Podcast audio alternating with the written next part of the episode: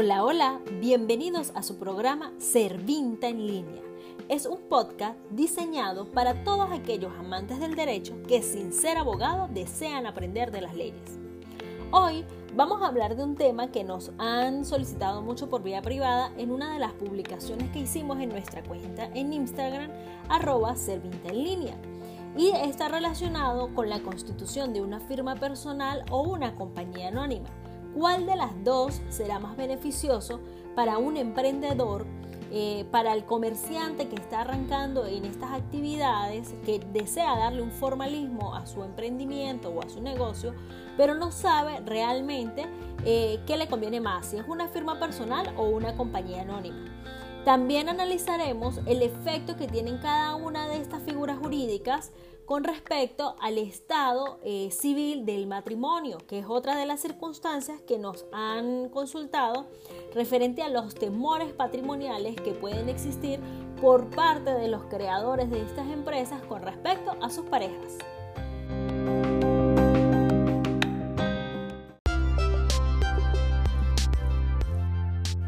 Realmente para determinar si en tu caso particular es mejor una firma personal o una compañía anónima, dependerá inicialmente de cómo estás constituyendo tu negocio o tu empresa. Porque la firma personal va a girar solo, única y exclusivamente bajo la responsabilidad y toma de decisión de quien aparece en el registro de comercio. En la práctica puede ser que ese dueño de esa firma personal tenga a su vez empleados, tenga gerentes que trabajan en conjunto con él, que haga equipos de trabajo y tomen decisiones. Pero mercantilmente los beneficios y las ganancias y las pérdidas que tenga ese negocio los va a llevar quien aparezca como titular de la firma personal. En la firma personal no hay sociedad, no hay ninguna otra persona que esté aportando un dinero o esté aportando un capital, llámese en bienes o en dinero, eh, o algún tipo de otras negociaciones que se hagan. Por contraparte, la compañía anónima se crean básicamente porque los socios están creados por socios. Es decir, hay mínimo dos personas que se reunieron y están aportando un capital, están aportando bienes, están aportando un trabajo en específico y en función a lo que ellos están aportando esperan recibir sus contribuciones y sus ganancias. En cuanto a administración y conformación de cada una, pues son diferentes porque cada una tiene unas responsabilidades eh, establecidas en las normas diferentes. lo principal es que en una compañía obviamente va a tener mayor escalabilidad porque al existir socios hay mayor inversión de capital. Y esta inversión de capital pues hace que se puedan adquirir más inventario, por poner un ejemplo, o hacer más inversión en compra de bienes o en negociaciones. Mientras que en una firma personal solo una persona es la que está aportando el dinero correspondiente para que el negocio crezca o surja.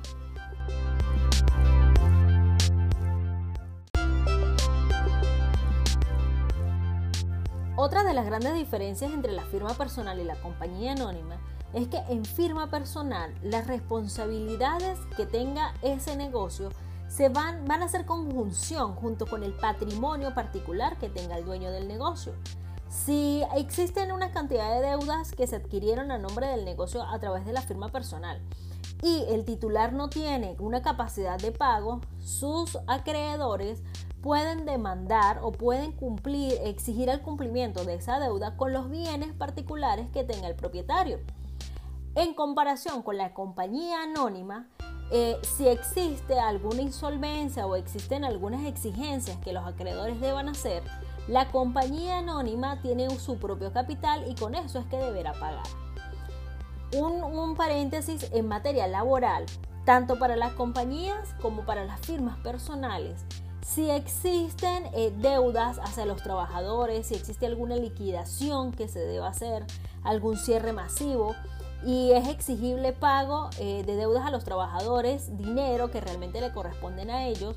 La ley los ampara en el caso de Venezuela, que si la compañía no tiene capital suficiente, eh, ni en mobiliario, ni en liquidez para poder cumplir con las obligaciones patrimoniales a los trabajadores, es decir, pagarles, eh, se inicia un procedimiento y se cobrarán también con bienes propios personales de los socios.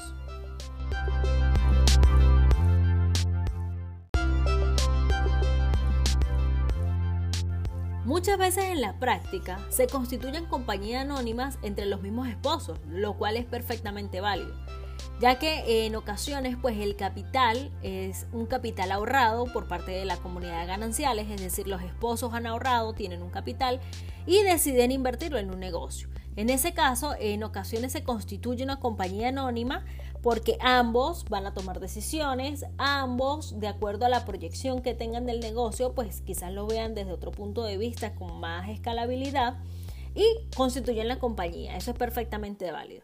En caso que estos dos socios se divorcien, eh, eso no significa que se extingue la sociedad, a menos que hagan una partición en porcentaje de lo que le corresponda a cada uno, tanto en la compañía como el 50% dentro del matrimonio.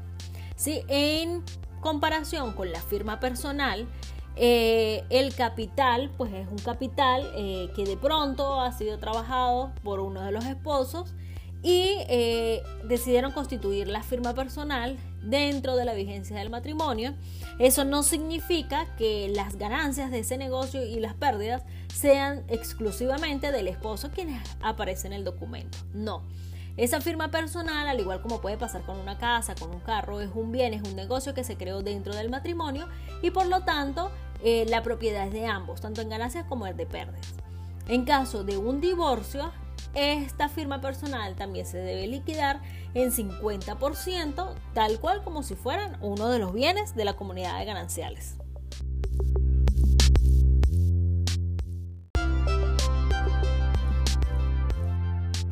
Si te gustó nuestro contenido, dale like en nuestra página en Instagram, arroba Servinta en línea. Puedes también visitar nuestra página Servinta en línea en Facebook y por supuesto eh, nuestro canal de YouTube, que ahí es donde publicamos las entrevistas.